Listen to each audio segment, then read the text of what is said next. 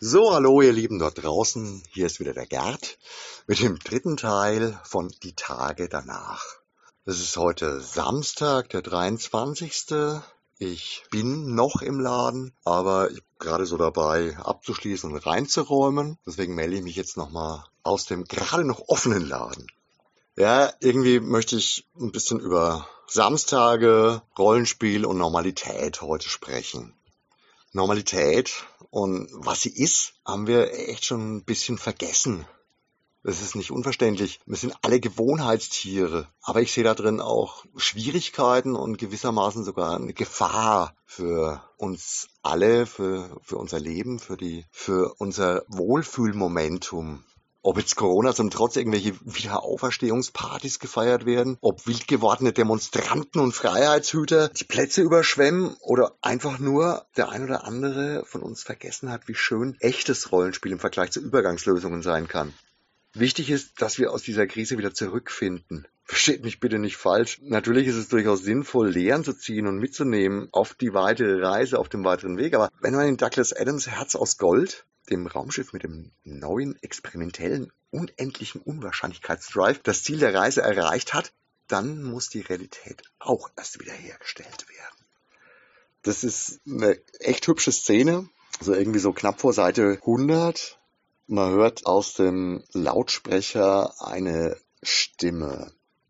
Sie tauchten durch dicke Klangmauern, durch Berge archaischer Gedanken, durch Täler aus Stimmungsmusik, miese Sauforgien und herumalbernde Fledermäuse hindurch und hörten plötzlich eine Mädchenstimme. Sie hörte sich eigentlich ganz vernünftig an, aber sie sagte nur zwei hoch einhunderttausend zu eins fallend.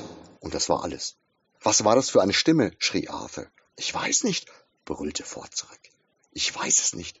Es klang wie eine Wahrscheinlichkeitsrechnung. Wahrscheinlichkeit? Was willst du damit sagen? Eben Wahrscheinlichkeit, verstehst du? Sowas wie 2 zu 1, 3 zu 1, 5 zu 4. Sie sagte 2 hoch 100.000 zu 1. Das ist ziemlich unwahrscheinlich. Und so geht's dann weiter und irgendwie kommt dann wieder die Stimme 2 hoch 75.000 zu 1. Fallend. Die beiden wundern sich noch eine ganze Weile und dann klärt sich das langsam auf. Die Stimme sprach weiter. Regen Sie sich bitte über nichts auf, sagte sie, was Sie um sich herum sehen oder hören. Sie werden sich zu Anfang notgedrungen etwas elend fühlen, denn Sie sind auf einem Unwahrscheinlichkeitslevel von 2 hoch 267.000 zu 1, möglicherweise noch höher von einem sicheren Tod gerettet worden. Wir reisen jetzt in einer Geschwindigkeit von 2 hoch 25.000 zu 1 fallend und stellen die Normalität augenblicklich wieder her, sobald wir wissen, was eigentlich normal ist. Danke. 2 hoch 20.000 zu 1 fallend. Die Stimme verstummte. Ford und Arthur befanden sich in einer leuchtend rosafarbenen Kabine. Ford war total aus dem Häuschen. Arthur, sagte er, das ist ja fantastisch. Wir sind von einem Raumschiff mit dem neuen unendlichen Unwahrscheinlichkeitsdrive aufgelesen worden. Das ist ja einfach unglaublich. Ja, und genauso ist es mit uns. Wir müssen uns erst wieder herantasten an die kostbaren Dinge, auf die wir eine ganze Weile verzichten mussten und auch noch müssen. Echtes Rollenspiel, Ladentalk, Nerd-Talk und vieles mehr. Die Samstage im Laden sind noch lange nicht die Samstage, die ich so liebe. Klar, Samstage sind für mich die schönsten Tage. Ganz langsam und behutsam wird sich das wieder einstellen, aber wir dürfen in der Zwischenzeit nicht all die Ersatzhandlungen zur Normalität werden lassen. Als schönes Beispiel hatte ich diese Woche fast schon ein Streitgespräch, zumindest aber eine hitzige Diskussion mit einem Kunden und Freund über Rollenspiel, das einzig wahre Rollenspiel und die derzeitigen Möglichkeiten. Besser als nichts, sagt er.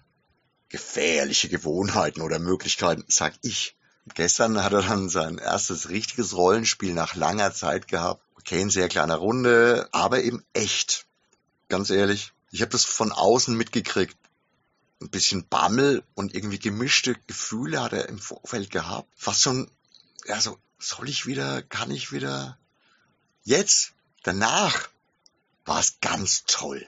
Er hat mir sofort ein Bild geschickt, Das Bild habe ich jetzt auch mit dazugestellt zu, dem, zu meinem Geblubber. Das Bild sagt unheimlich viel aus, die Stimmung auf dem Bild. Und dass er es mir auch sofort geschickt hat, das drückt aus, was Rollenspiel ausmacht, wie viel schöner das ist als virtuelle Surrogate.